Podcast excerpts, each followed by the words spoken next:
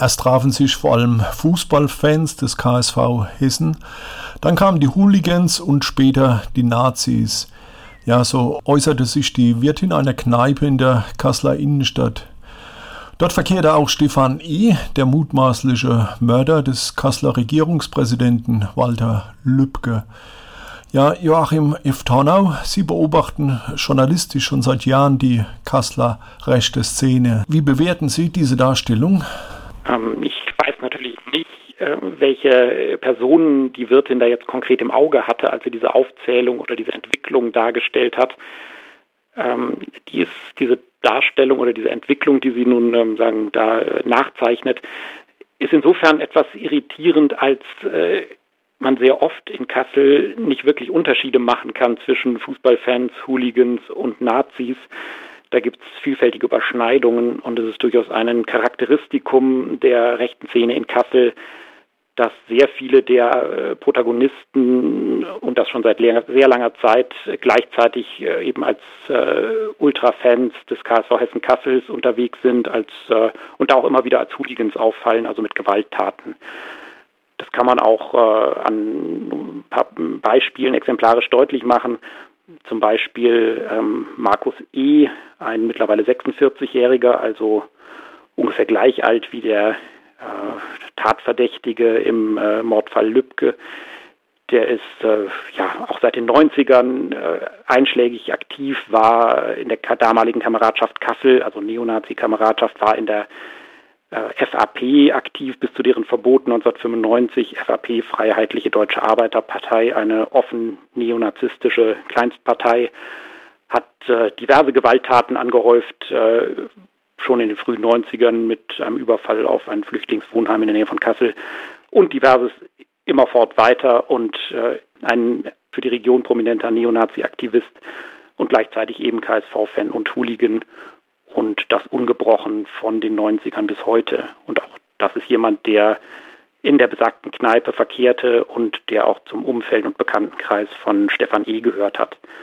Oder ein anderer, etwas jünger, jüngerer äh, Aktivist, Michael F., ähm, der auch immer mal wieder jetzt in der Berichterstattung aufgetaucht ist, auch KSV-Fan-Hooligan seit, äh, naja, ich hätte fast gesagt Kindesbeinen, das stimmt nicht ganz, aber seit sehr vielen Jahren auch als Gewalttäter bekannt, gehörte zur Eudoxie Street Fighting Crew.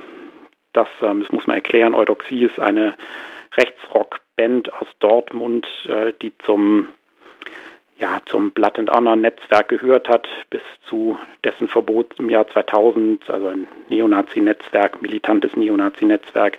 Und diese Street Fighting Crew war sowas wie, ja, ja,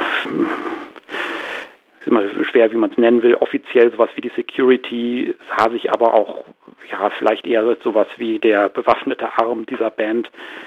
Da gehörte eben Michael F. dazu, zeigt äh, wieder mal die Verbindung zwischen Kassel und Dortmund, äh, was äh, im Zusammenhang mit dem NSU, des, dem nationalsozialistischen Untergrund, natürlich immer von großem Interesse ist, weil es ja 2006 kurz hintereinander die NSU-Morde in Kassel und in Dortmund, beziehungsweise zuerst in Dortmund, dann in Kassel gegeben hat. Also das ist auch ein Aktivist, der auch im, äh, in der besagten Kneipe unterwegs war, der auch zum Umfeld von Stefan E. gehört hat und der auch zum Kreis der KSV Hessen Kassel-Fans, Hooligans gehört und da immer wieder aufgefallen ist. Ja, war mir jetzt so direkt nicht bekannt, äh, weil es wohl ja in den unteren Klassen auch nicht so für Aufmerksamkeit sorgt, aber ist doch ja interessant, wie die ja wie die Kasseler Fanszene auch nach rechts ja offen ist. Das ist sie auf jeden Fall und das, wie gesagt, schon sehr lange. Also da reden wir dann ja schon über einen Zeitraum bis heute von fast 30 Jahren, dass das äh, bekannt ist, zumindest regional bekannt ist.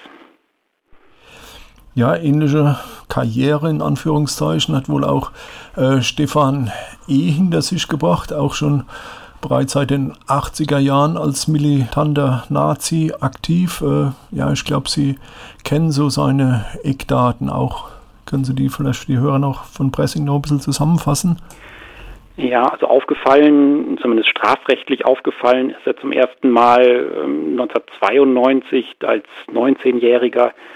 Da hat er äh, auf dem Wiesbadener Hauptbahnhof, äh, er kommt aus Wiesbaden oder ist in Wiesbaden geboren, hat damals da gelebt, hat er eben auf der Toilette des Wiesbadener Hauptbahnhofs einen äh, türkischen Imam niedergestochen, weil der ihn angeblich sexuell angemacht habe. Ähm, man darf das getrost als eine rassistische Tat bewerten. Und er hat ein Jahr später, Dezember 93, einen Rohrbombenanschlag auf eine Flüchtlingsunterkunft in Hohenstein-Steckenroth bei Wiesbaden versucht, die nur vereitelt worden ist, weil die, ähm, die Bewohner rechtzeitig gemerkt haben, dass das Auto, das er dafür angezündet hatte, in dem die Bombe lag, halt brannte und sie das Feuer löschen konnten. Für all das ist er zu sechs Jahren Jugendstrafe verurteilt worden, hat dann also folglich bis 1999 ungefähr eingesessen und ist danach dann nach Kassel gegangen und wo er bis heute oder ja, also bis zu seiner äh, Inhaftierung jetzt äh, gelebt hat. Und da war er dann sehr aktiv in der örtlichen rechten Szene im Umfeld der NPD und der Neonazi-Kameradschaft Freier Widerstand Kassel, im Umfeld eben von Menschen wie Markus E. und Michael F., die ich äh, vorhin eingangs äh, kurz skizziert hatte. Er hat regelmäßig an Demonstrationen, rechten Aufmärschen teilgenommen, hat Wahlkampf gemacht für die NPD und so weiter. Und ist dann ein letztes Mal aufgefallen, 2009 in Dortmund, äh, wieder mal Dortmund, ähm, am 1. Mai, als er mit rund 400 weiteren militanten Neonazis eine DGB-Mai-Kundgebung angegriffen hat. Dafür hat er dann nochmal eine Bewährungsstrafe wegen Landfriedensbruchs bekommen. Seitdem ist er tatsächlich äh, etwas vom Radar verschwunden, sowohl bei den Sicherheitsbehörden als auch bei Beobachtern der Szene. Das äh, muss man feststellen. Aber ganz offensichtlich hat er ähm, ja, sich nicht wirklich distanziert von dem, was er in seiner, naja, man kann nicht nur ja sagen Jugend, sondern in seinen den ersten Jahrzehnten seines Lebens gedacht und getan hat, nicht wirklich distanziert, sondern ist dem treu geblieben. Sonst wäre es nicht zu dem gekommen, was dann am 2. Juni dieses Jahres passiert ist, der Mord an dem Kasseler Regierungspräsidenten Walter Lübcke, den Stefan E. ja zunächst gestanden hat ähm, und ja, sein Geständnis zwar dann widerrufen hat, aber die Beweise sich, was man hört, doch äh, ziemlich äh, als ziemlich dicht darstellen.